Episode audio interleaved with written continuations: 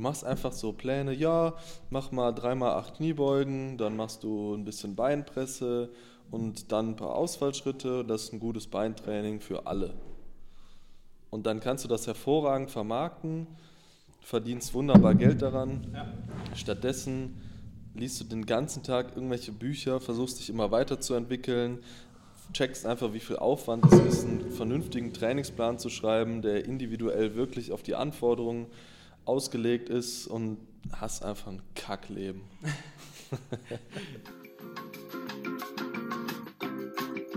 Dieser Podcast wird präsentiert von athletespace.de, deinem Portal für Wissen und Informationen rund um das Thema Athletiktraining. Risikohinweis. Die Inhalte dienen der allgemeinen Information und Unterhaltung. Es handelt hier sich nicht um pauschale Aussagen. Der Inhalt ist immer im spezifischen Kontext zu betrachten. Wenn euch dieser Podcast gefällt, gebt uns bitte ein Follow auf Instagram, bedankt euch herzlich bei eurem Lieblingspaketboten für seine Arbeit und erzählt ihm von dieser Show. Viel Spaß!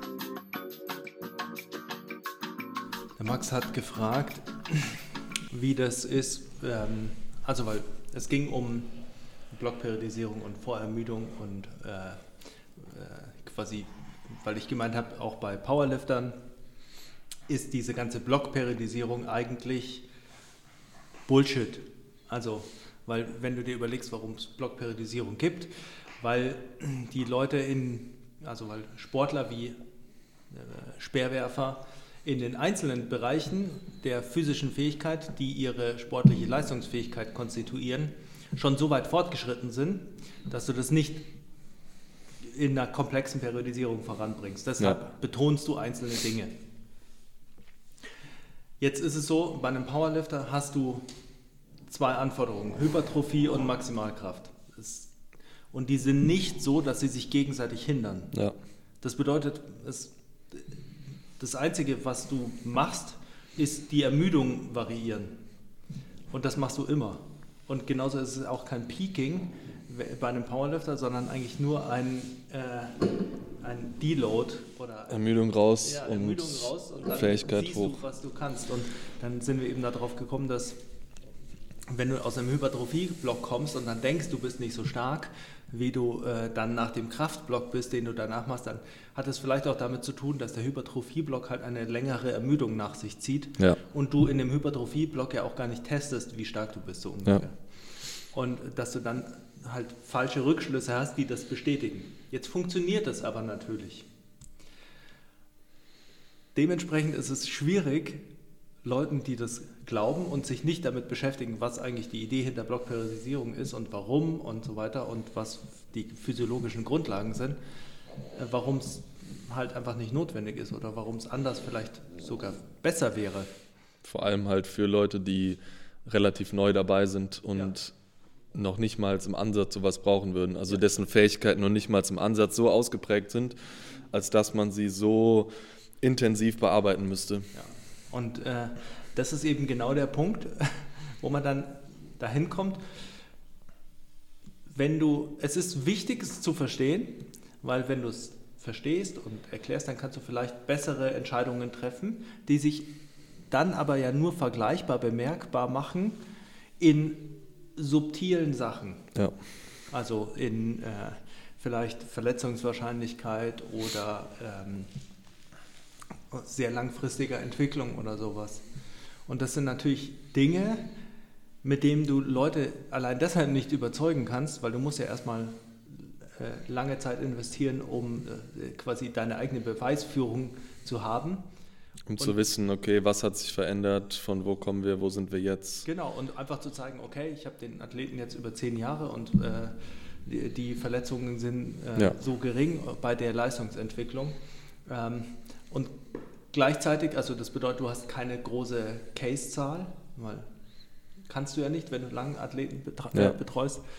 Gleichzeitig ist es aber so, dass du äh, auf, du kannst ja nur Leuten erklären, warum das die bessere Variante ist, wenn sie die Grundlagen haben.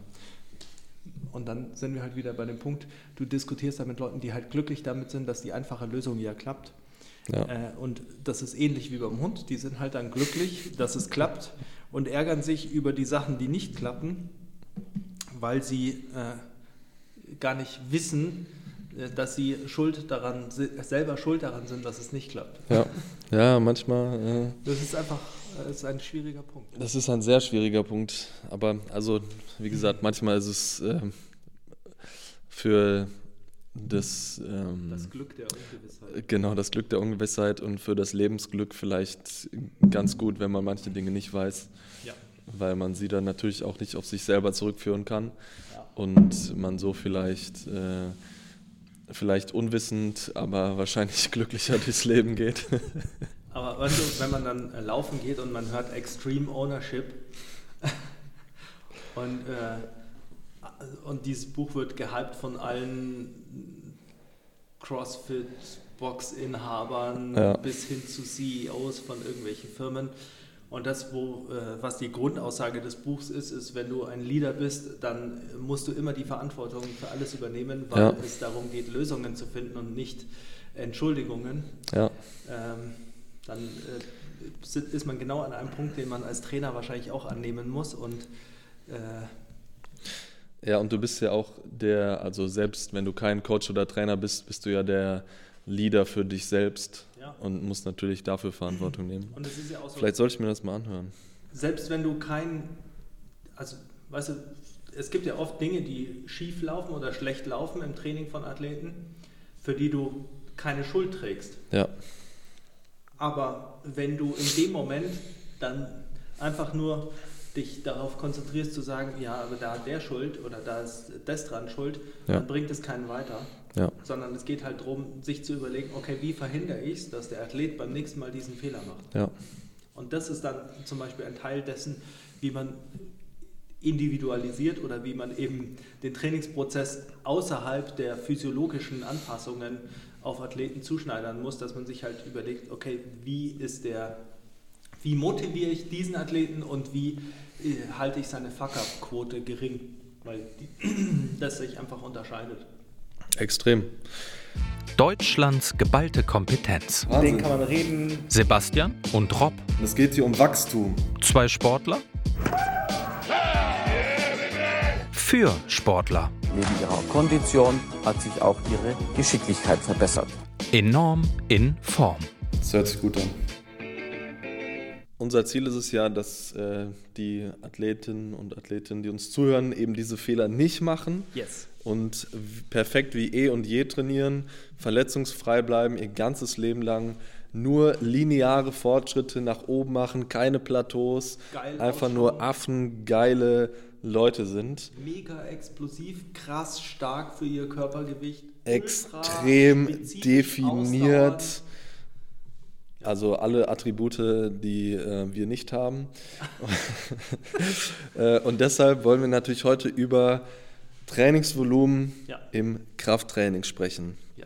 Und ähm, jetzt gibt es ja verschiedene Art und Weisen, äh, wie man das bestimmt, äh, wie man das berechnet und ich sag mal kategorisiert.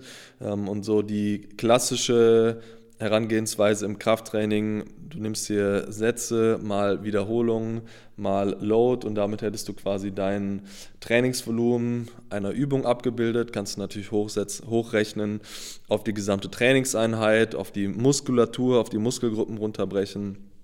Ähm, was sagst du denn dazu? Wie ist deine, deine Herangehensweise oder deine Sicht auf Volumen im Krafttraining?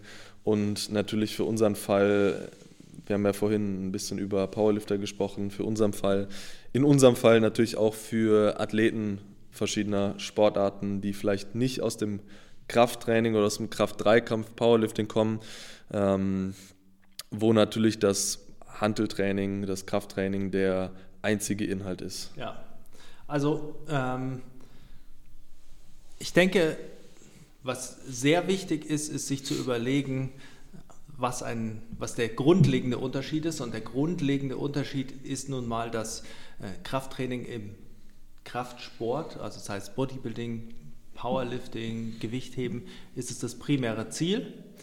Und im Athletiktraining ist es einfach nur eine unterstützende, ein unterstützendes Mittel. Das bedeutet, es geht mir, Krafttraining ist einfach nur dafür da, etwas zu lösen, eine Aufgabe zu lösen, die ich durch spezifisches Training nicht lösen kann, also durch die Sportart äh, Ja. an sich oder äh, Abwandlung der Sportart Also durchs Fußballtraining, Basketballtraining, Genau. Fu- Football. Ja. oder das, das Laufen dafür oder Ja. sowas. Ähm, dementsprechend versucht man nur die Aufgaben zu lösen und die Aufgaben kann man relativ global schon mal kategorisieren und die sind eben im, ähm, im Sport generell, dass man viel Kraft braucht in Relation zum Körpergewicht und zur Sportart, weil natürlich Ja. Sportarten wie Impact-Sportarten wie äh, Football, Rugby, die haben dann eine höhere Anforderung an die Körperausmaße, weil man Ja. noch, man braucht Muskeln, äh, um sich selbst zu schützen und um eventuell mehr Schaden anzurichten. Ja. Wobei da die Geschwindigkeit natürlich auch eine Rolle spielt. Aber ähm, das ist ein Punkt und dann natürlich auch äh, sowas wie äh, die Ökonomie bei Ausdaueranforderungen. Also ein Fußballer, der so ausschaut wie ein Rugby-Spieler, hätte ein Problem, weil er 90 Minuten laufen muss und äh, vielleicht andere Strecken läuft. Das fand ich übrigens hochinteressant in meinem Sportstudium, wo ich dann mit, ich sag mal, 100 Kilo die 200 Meter schwimmen musste, was ja eine relativ hohe Ausdaueranforderung auch ist. Also ich glaube, wir sind im Bereich von, also mein Leistungsbereich von boah, 2 Minuten 20 habe ich, glaube ich, erreicht, was rel also relativ gut ist für jemanden, der nicht geübt ist im Schwimmen. Und wie viel Sauerstoff diese viele Muskulatur einfach verbraucht, das, also das ist gestört. Ich bin aus dem Becken raus, ich konnte mich fünf Minuten lang nicht bewegen, mein Körper tat von oben bis unten weh. Und Michael Phelps, der so groß ist wie ich, wesentlich weniger wiegt, hat natürlich auch nicht so viel Muskulatur, die so viel Sauerstoff verbraucht und ist so eine Ausdaueranforderung einfach wesentlich besser, auf so, auf so eine Anforderung wesentlich besser vorbereitet als jemand, der viel Muskulatur hat. Ja. Also da ist nochmal der Punkt, du solltest im besten Fall nur so viel Muskulatur haben, wie du wirklich für deine Sportart brauchst. Ja. Also es ist, Muskulatur hat immer einen abnehmenden Grenznutzen in den Sportarten. Ja. Und ich glaube, wir sind uns alle einig, dass im, also du siehst die, was ich am American Football so geil finde, ist jede, ich nenne es jetzt mal Korp Körperform oder Körpertyp, Hat ihre hat ihre Position, hat ihren Platz in diesem Spiel. Und jemand, der vorne, ich bin in den Fachtermini nicht äh, so beheimatet, aber jemand, der Vorne links steht. vorne links, der an der Line vorne steht, ob es jetzt äh, Offense oder Defense ist, der sollte halt einfach seine 140 Kilo wiegen, weil er halt gegenüber von jemandem steht, der im besten Falle auch 140 Kilo wiegt. Und das sind natürlich andere Anforderungen, wie ein, ein Wide Receiver, der extrem schnell sein muss, der im besten Fall auch noch so ausdauernd ist, dass er das über das gesamte Spiel von drei Stunden kann. Aber natürlich, gut, er hat auch Gegnerkontakt, aber seine Gegner sind einmal von der Körperfülle nicht so ausgeprägt wie die Jungs an der Line. Ja. Ähm, aber seine Anforderungen sind ein bisschen anders. Und du siehst deshalb innerhalb dieser Sportart schon, wie sich da etwas unterscheiden kann. Und natürlich kannst du den Vergleich dann auch nochmal ziehen zwischen anderen Sportarten. Also Ja.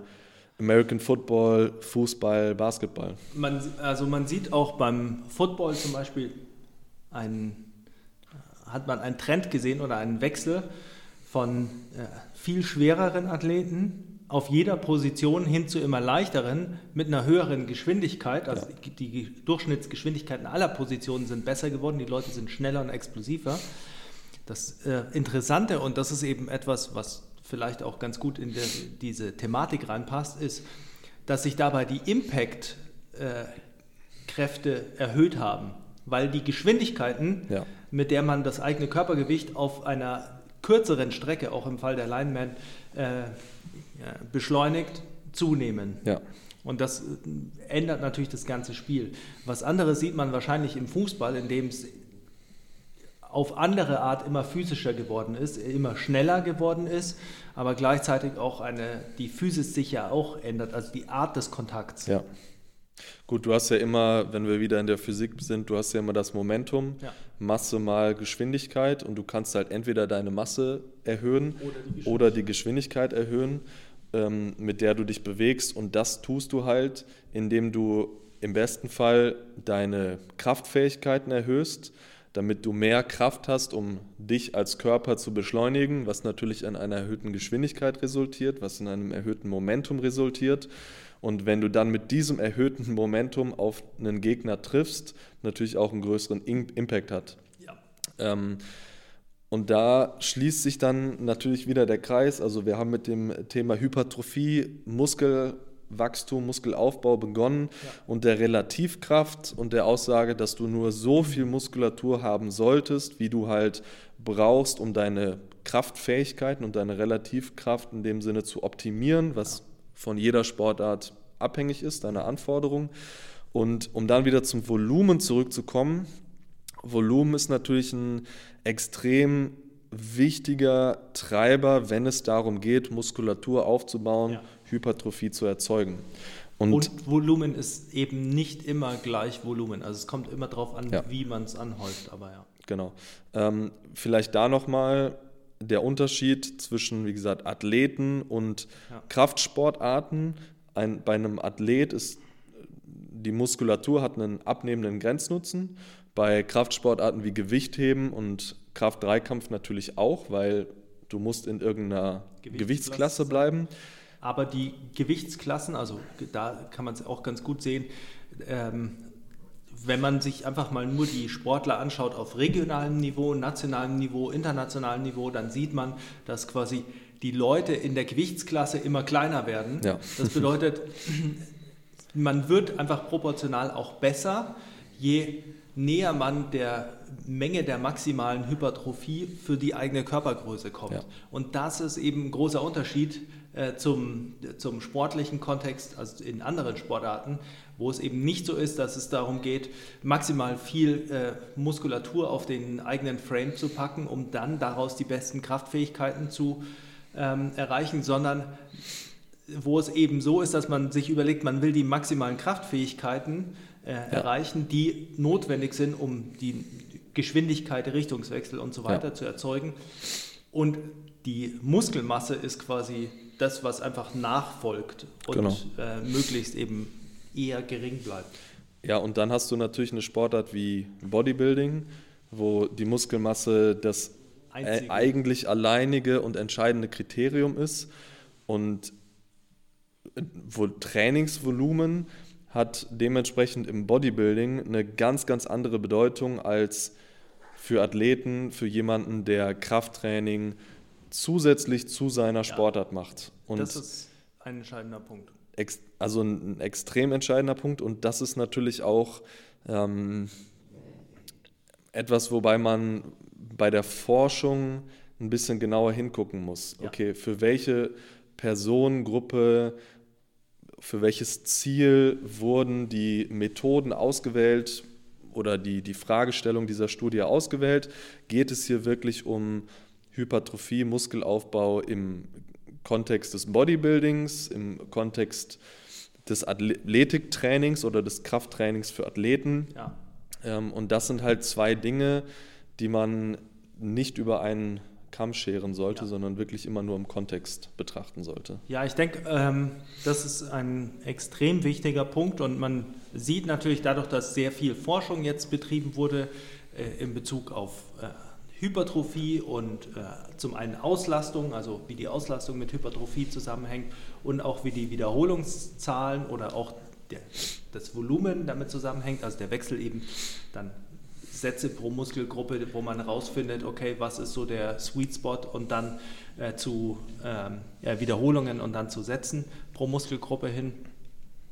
Ähm, und was man da eben nicht vergessen darf, ist, das ist eine Hypertrophie-spezifische Untersuchung. Da geht es um Hypertrophie. Und äh, man kann dann nicht diese Maßstäbe aus den Studien nehmen und äh, umsetzen auf eine Population, bei der Hypertrophie quasi ein Nebenprodukt ist und ja. auch zusammenhängt mit anderen Trainingsinhalten, weil ein Sportler eben läuft, ähm, springt, äh, sprintet, also lauter Dinge, die auch noch seine Belastung und auch seine, seine, muskuläre Entwicklung mit beeinflussen. Ja, und ich glaube, also in diesem Zusammenhang ist es auch nochmal wichtig zu sagen, dass, ähm, also nochmal auf diese diesen Unterschied hinzuweisen, viele Sportler, also es gibt ja immer diese Aussage, ja, wenn ich Muskulatur aufbaue, werde ich langsam. Ja. Und das stimmt wahrscheinlich für einen Bodybuilder ab einer gewissen Körpermasse. Ja. Und das stimmt auch für einen, für, einen, für einen Athleten ab einer gewissen Körpermasse. Aber das sind natürlich auch wieder Trainingsanpassungen, die spezifisch sind. Wenn ich nur meine Muskulatur aufbaue, ist natürlich klar, dass ich langsamer werde, weil ich erhöhe meine Masse, meine Körpermasse, aber ich erhöhe nicht unbedingt meine Fähigkeit, diese Körpermasse zu beschleunigen, was dann natürlich in einer niedrigen, niedrigeren Geschwindigkeit endet. Und deshalb muss man natürlich für einen Athleten darauf achten, die Körpermasse nicht ins Unermessliche zu steigern und eben diese Fähigkeit zu beschleunigen, wirklich fokussiert zu verbessern, Ja. wofür Muskelmasse bis zu einem gewissen Anteil natürlich wichtig ist, Ja. aber irgendwann kommt der Punkt, wo man nicht mehr Muskelmasse braucht, sondern wo man diese vorhandene Muskelmasse besser ansteuern muss, wo man das lernen muss. Ja, und das ist ähm, also zwei Dinge. Zum einen möchte ich quasi ein Bild bemühen, das, äh, um dir nachzuziehen. Äh, man kann Krafttraining unterschiedlich betrachten. In dem einen Fall ist das Pferd, das man vor den Wagen spannt, die Intensität und der Wagen, der hinterhergezogen wird, ist die Hypertrophie. Das wäre der Athlet. Das bedeutet, wir versuchen die Intensität zu steuern und zu steigern, damit äh, der Wagen in die richtige Richtung gezogen wird. Und bei dem anderen Fall ist das Pferd die Hypertrophie und die Intensität oder äh, die Kraft läuft nach. Das bedeutet, da ist unser Hauptziel eben Hypertrophie zu erreichen und unser Fokus auf der Hypertrophie. Das ist der eine Punkt. Und der andere Punkt ist eben, Ich glaube, dieses Bild müssen wir noch ein bisschen ausführlicher malen, okay, dass es äh, wirklich jeder versteht. Also der eine Wagen, die Inten- Intensität ist das Pferd und die Hypertrophie ist der Wagen. Das Genau. heißt, über die Intensität steuere ich die Hypertrophie, also den, das Ausmaß des Muskelaufbaus. genau. Und auf dem anderen ist die Hypertrophie das Pferd Ja. und die Intensität ist der Wagen. Das heißt, wenn ich mehr Hypertrophie habe, kann ich auch mehr Intensität erreichen. Ja, also mehr äh, Intensität ist in dem Fall natürlich auch ein äh, Synonym für Kraftentwicklung, weil äh, man über die Intensität im Prinzip die Kraft steuert, äh, wie in der letzten Folge quasi besprochen, weil es die zentralnervösen Aus Anpassungen mit sich bringt, während Ja. die Hypertrophie die strukturellen bringt. Genau, also das ist, glaube ich, nochmal ein, ein extrem wichtiger Punkt, dass Kraft nicht nur davon abhängig ist, wie viel Muskulatur man hat, sondern eben auch davon abhängig ist, wie man die vorhandene Muskulatur Aus- benutzt, ausnutzen genau. kann. Und ähm, der zweite Punkt, der eben wichtig ist und wo sich auch ein logischer Schluss für, die, für das weite Feld des äh, Krafttrainings und Explosivkrafttrainings auch ergibt, ist, man hört immer, ah, zweifaches Körpergewicht, Kniebeuge und danach äh, kann man sich um Explosivkraft kümmern. Woran liegt es? Jetzt kann man sich überlegen, man braucht ein gewisses Volumen, um die Kraft zu steigern. Also ein Volumen jetzt im Sinne von ein, ein gewisses Ausmaß an Krafttraining, um die Kraft zu steigern. Und dieses Volumen, also die Anforderung ans Krafttraining steigt, je stärker man wird. Jetzt kann man einfach auch sehen, wenn jemand zweifaches Körpergewicht beugt, dann muss er danach vielleicht mehr Zeit auf Kraftentwicklung investieren, als der Return ihm helfen würde für Explosivkraftentwicklung. Während er dann auf Explosivkraftentwicklung, also auf, auf die spezifische Ausnutzung dessen, was er geschaffen hat, äh, umschiften kann, um dann mehr Return für seine Zeit zu bekommen. Also es ist nicht nur eine physiologische Frage, sondern es ist auch immer die Frage, wie viel Zeit habe ich. Also in meinem Trainingsprozess generell für die Athleten. Und ich glaube, Ja. das ist auch ein wichtiger Punkt bei der Betrachtung von Volumen generell. Während man bei Kraftsportlern ganz gerne und gut das Volumen anheben kann, weil Krafttraining das Einzige ist, was sie machen, ist bei äh, Sportlern und gerade Spielsportlern natürlich die Zeit begrenzt, die ich eh habe für mein Athletiktraining. Ja. Und in dieses Athletiktraining muss ich Explosivkraft, Sprintschnelligkeit, äh, Kraftprävention, muss ich alles unterbekommen. Ja. Ich kann nicht einfach das Volumen erhöhen und damit die Krafteinheiten immer länger machen, weil die Leute nicht immer mehr Zeit haben.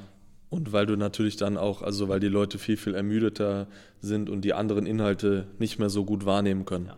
Aber das ist, also das ist, glaube ich, ein wichtiger Punkt, dass auch, also nicht nur Muskelmasse, sondern auch Kraft irgendwann einen abnehmenden Grenznutzen hat, dass du ab, also es ist, es bedarf sehr, sehr viel Zeit und Aufwand von Kniebeuge zweimal Körpergewicht auf Kniebeuge dreifaches Körpergewicht zu, Körpergewicht zu steigern, als von einer Körpergewichtskniebeuge auf eine zweifache Körpergewichtskniebeuge. Ja.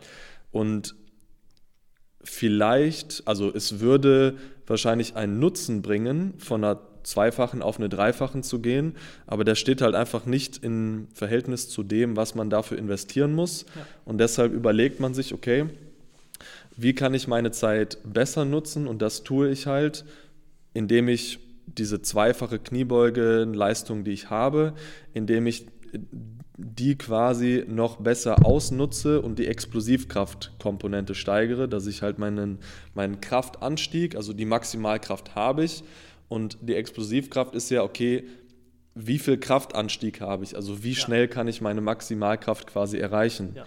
Und das ist dann eine, ein Trainingsinhalt, der mehr Nutzen bringt. Genau. Und das ist äh, ein wichtiger Punkt, den wir eigentlich immer versuchen äh, rüberzubringen. Man sollte oder man kann eigentlich als Trainer nicht wirklich äh, verheiratet sein mit einer Idee oder einem, nicht einer Idee, sondern einer Tendenz, dass man sagt, das ist das Beste, was man machen kann, sondern man versucht immer in jeder Situation aufgabenspezifisch die Lösung zu zu finden, die den größten Return mit dem minimalsten Investment bringt. Ja. Und äh, danach entscheidet man, welche Übungen, welche Methoden. Das ist alles eine Folge dessen. Und dementsprechend ist halt manchmal die Steigerung der Maximalkraft in der Kniebeuge das beste Investment und manchmal nicht. Genau, und gerade für Anfänger ist die Steigerung der Maximalkraft ein extrem gutes Investment, aber also für Anfänger im Krafttraining, also für schwache Athleten, für schwächere Athleten, für extrem, also für Athleten, die schon sehr, sehr stark sind, ja. ist halt die Steigerung der Maximalkraft kein so gutes Investment, wie es die Steigerung der Explosivkraft wäre. Ja. Allerdings für einen extrem schwachen Athleten wäre die alleinige Steigerung der Explosivkraft keine sehr gute Investition, Nein. weil wenn du keine Maximalkraft, also wenn du keine Kraft hast, dann. Was willst du ausnutzen? Ja, dann. Also, also was dann, willst du schnell erreichen? Genau, wenn du keine Kraft hast, dann, dann juckt es nicht, wie schnell du diese wenige Kraft erreichen kannst. Ja. Und demnach ist es da natürlich wichtig, das, also das Problem vor Augen zu haben und sich dann zu überlegen, okay, was ist die, die beste Lösung für das Problem, was ich habe und natürlich für alle Voraussetzungen, die mir zur Verfügung stehen. Wenn man aufs Volumen zurückkehrt. Danke, weil wir sind, weil wir sind komischerweise ein bisschen abgedriftet. Ja, und die Zeit vergeht auch immer sehr schnell. Ähm, dann muss man ja auch betrachten, weil es geht ja immer um Most Bang for your Buck.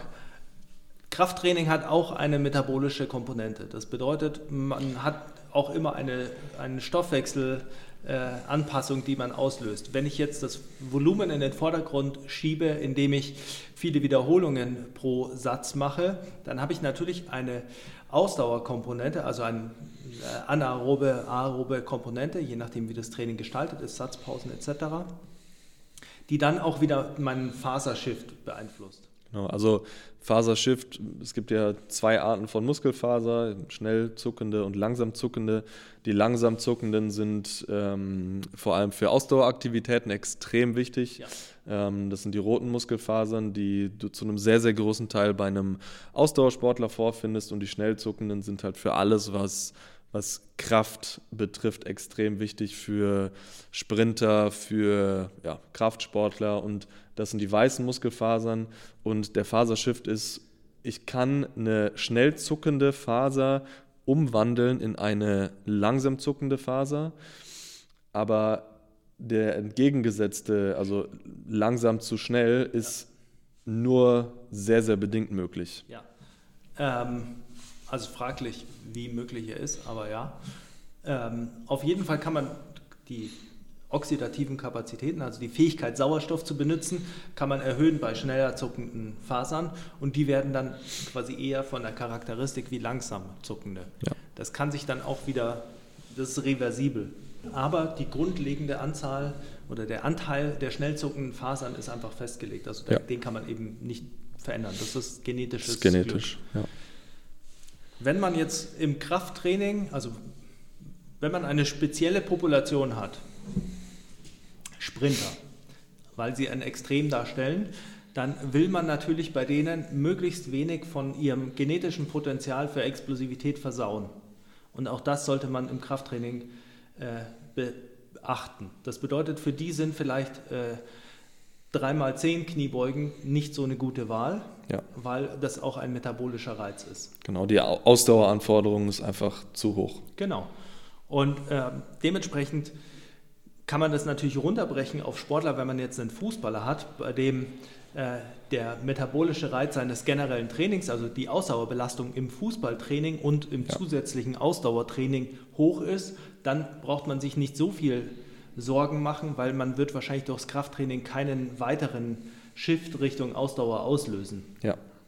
Ähm, generell ze zeigt es aber eben auch, dass auch die Stoffwechselbelastung und die Auswirkungen auf den Fasershift eine Komponente sind, die zu betrachten sind beim Krafttraining. Und Volumen sorgt eben dafür, dass man eher diese, Aus also diese metabolische Belastung in den Vordergrund rückt, während die Intensität, die quasi invers zum Volumen ist, also je höher das Volumen, desto niedriger ist die durchschnittliche Intensität ähm, während die Intensität eher dazu führt, dass man quasi weniger Stoffwechselanpassungen hat.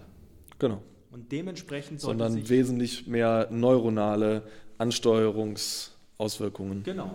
Und ähm, dementsprechend sollte man, lange Ausführungen, um einen Satz anzubringen, äh, sollte man, wenn man Athleten trainiert, bei denen Explosivität wichtig ist, eher das Loading von Gewichthebern übernehmen als von anderen Kraftsportlern. Ja, Das äh, war alles, was ich sagen wollte. danke Sebastian. Aber Das hast, man du, muss es ja erklären. das, das hast du extrem kondensiert auf den Punkt gebracht. Ja. Ja, und also mit Loading für Gewichthebern meinst du wenig Wiederholung, lieber viele Sätze und hohe Intensitäten im Sinne von Hoher Geschwindigkeit. genau hoher Geschwindigkeit und Prozent des, äh, des Maximalgewichtes. Ja. Also ich persönlich würde sagen, ein Athlet sollte äh, in den wenigsten Fällen, also wenn man hat ja verschiedene Teile im Krafttraining, man hat die präventiven Inhalte und äh, stabilisierende Übungen etc. Da ist das Tempo natürlich kontrolliert, weil Bewegungsausführung wichtig, aber ein Athlet per se sollte in den Übungen, die quasi seine Kraft trainieren oder seine Kraftfähigkeiten, nicht dazu gebracht werden, die äh, langsam zu machen. Zumindest nicht, wenn es nicht einen ganz spezifischen Zweck hat, du meinst die Übungen langsam auszuführen. Ja. sondern die sollten explosiv ausgeführt werden. Ja. Denn das ist eben ein wichtiger neuromuskulärer Impact, den Ja. man hat und den man auch immer ausnutzen sollte. Ja. Und dementsprechend ist dann wieder äh, es sinnvoller, lieber mehr Sätze zu machen und weniger Wiederholungen, weil Ja. die Geschwindigkeit eben eine Komponente ist, die wichtiger ist. Ja.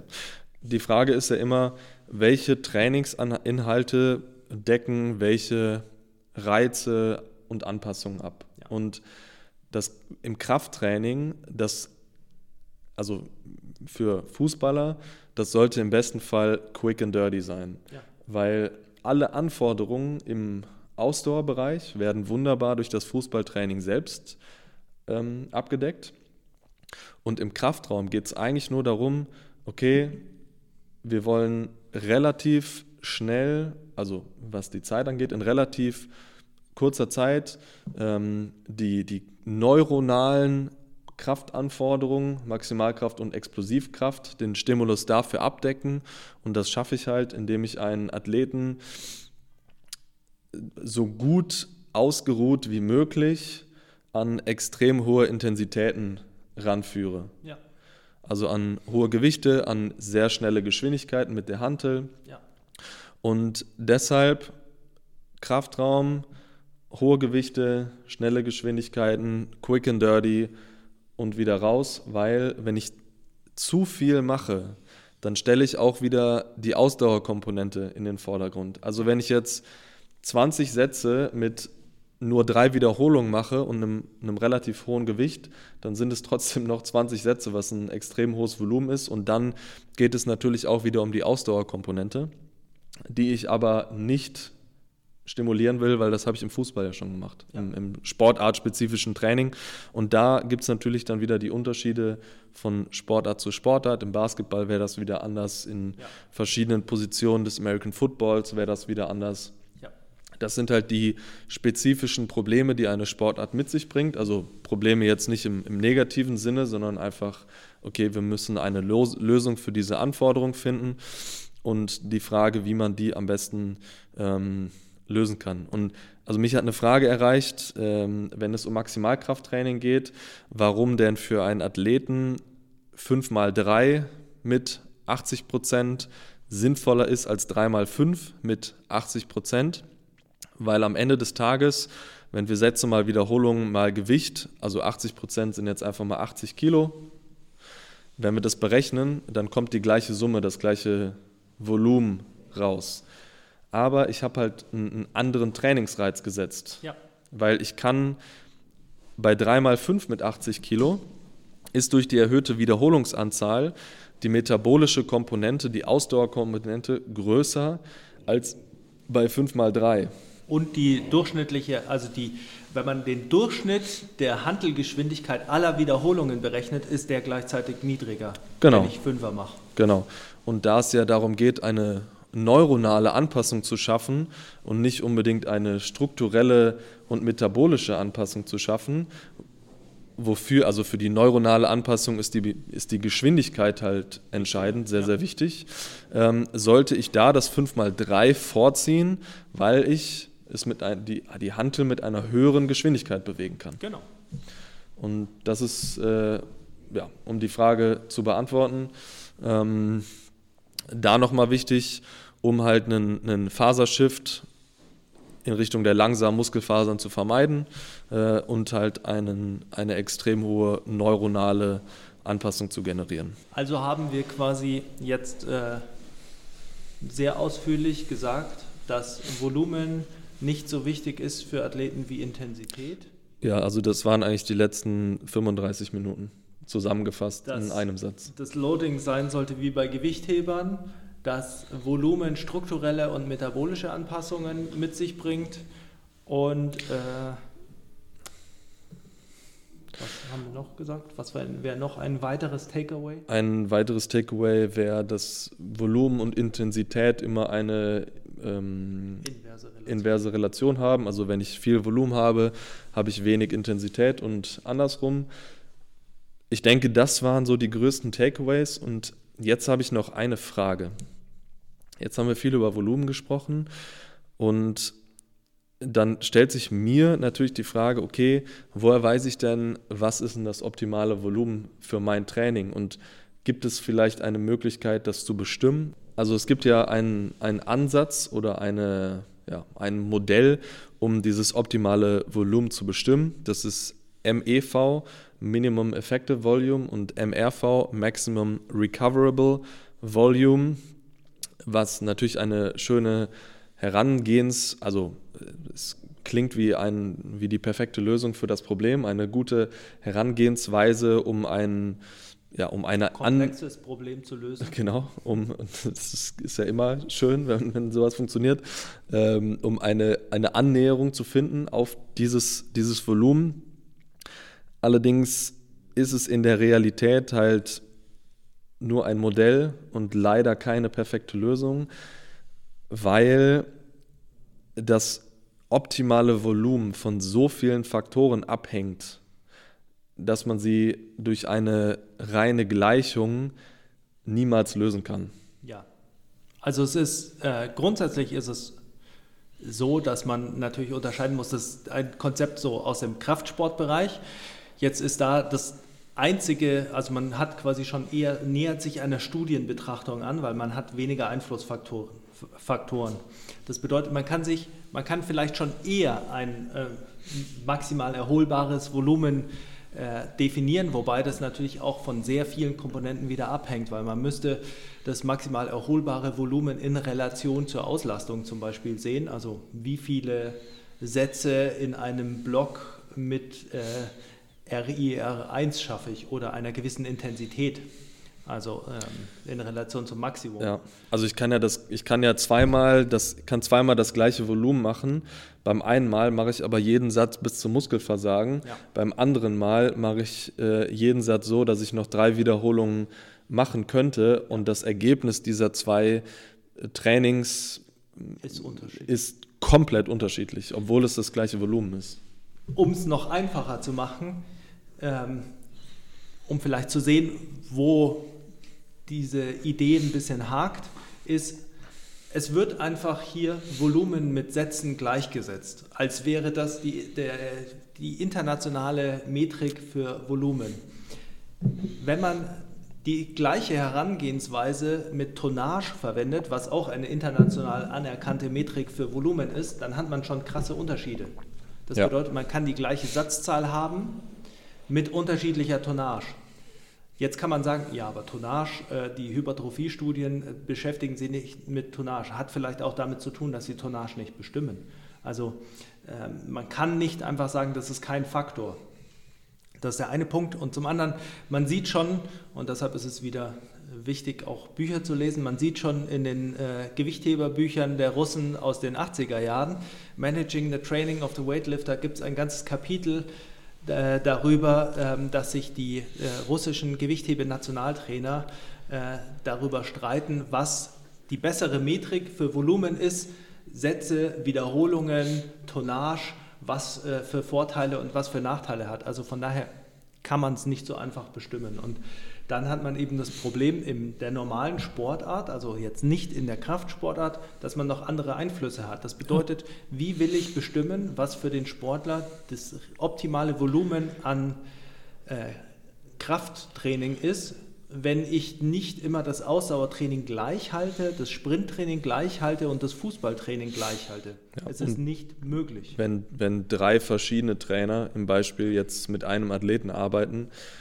eine Kommunik also nicht alles 100% kommuniziert wird und gerade im, im, im Sport, also ein Fußball- oder ein Basketballtraining, kann ja auch immer anders ablaufen. Ja. Und das, da können ja auch spontane Situationen entstehen, wo dann einmal mehr oder weniger Volumen gefahren wird und wo es dann schwierig ist, ähm, das anzupassen. Also was ich jetzt für uns wichtig finde, was diese MEV und MRV Berechnung oder Annäherung betrifft, es ist, ich finde, für, für Kraft-3-Kampf eine gute Annäherung an ein Volumen, was korrekt sein könnte. Natürlich ist es nie schwarz auf weiß, sondern man muss auch von da aus rumprobieren. Ja. Es hat aber für den Athleten einer Sportart relativ wenig Wert, weil so viele andere Einflüsse noch mit da reinkommen und weil wir, wie auch vorhin besprochen, gerade bei Athleten einer Sportart auf die Intensität gucken sollten und nicht aus und weniger auf das Volumen. Und das Ziel ist es, gerade für, ja, wie gesagt, Athleten, wie, wie wenig muss ich machen, um das Beste rauszuholen? Ja. Also ich will ja am liebsten so wenig trainieren wie möglich, um aber meine Erfolge zu erreichen. Dann habe ich ja alles richtig gemacht. Und du hast gerade gesagt, dieses, das Training sollte man am Training der Gewichtheber orientieren. Und da haben wir eben auch einen, einen Hinweis, eine Annäherung ähm, darauf, wie ein optimales Volumen aussehen könnte. Und das ist Polakins Table. Prilipin. Prilipin, danke. danke für diesen Kardinalfehler. ähm, genau, also Prilipins Table. Ja. Ich wollte dich eigentlich nur kurz testen, ob du das überhaupt checkt oder ob du. So. ja, genau. Das ist äh, Prilipins Table. Und da kann man eben ablesen, optimale Sätze, optimaler Wiederholungsbereich in einem Intensitätsbereich, um unsere neuronalen Faktoren, die für Athleten und Athletinnen so wichtig sind, ähm, zu stimulieren und dann natürlich auch das entsprechende Ergebnis zu erreichen. Genau. Und damit würde ich Diese Folge. diese Folge beschließen.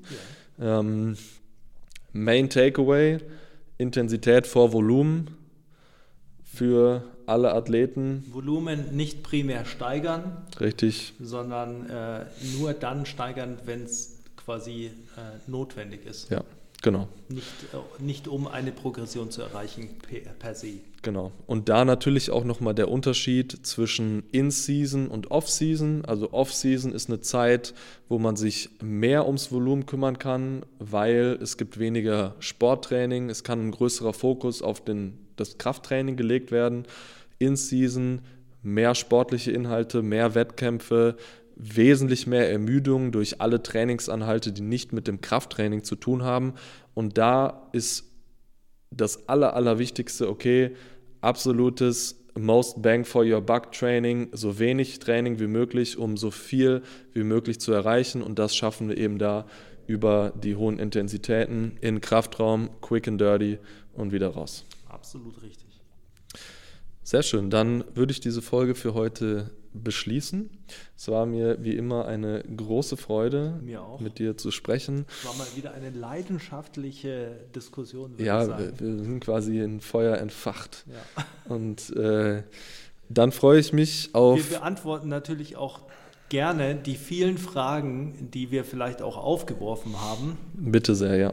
Dementsprechend äh, meldet euch bei uns, beziehungsweise in die Kommentare, dann haben alle was davon, weil wir sie dann in den Kommentaren direkt beantworten können und dann äh, klärt sich vielleicht das eine oder andere für alle Zuhörer. Ja.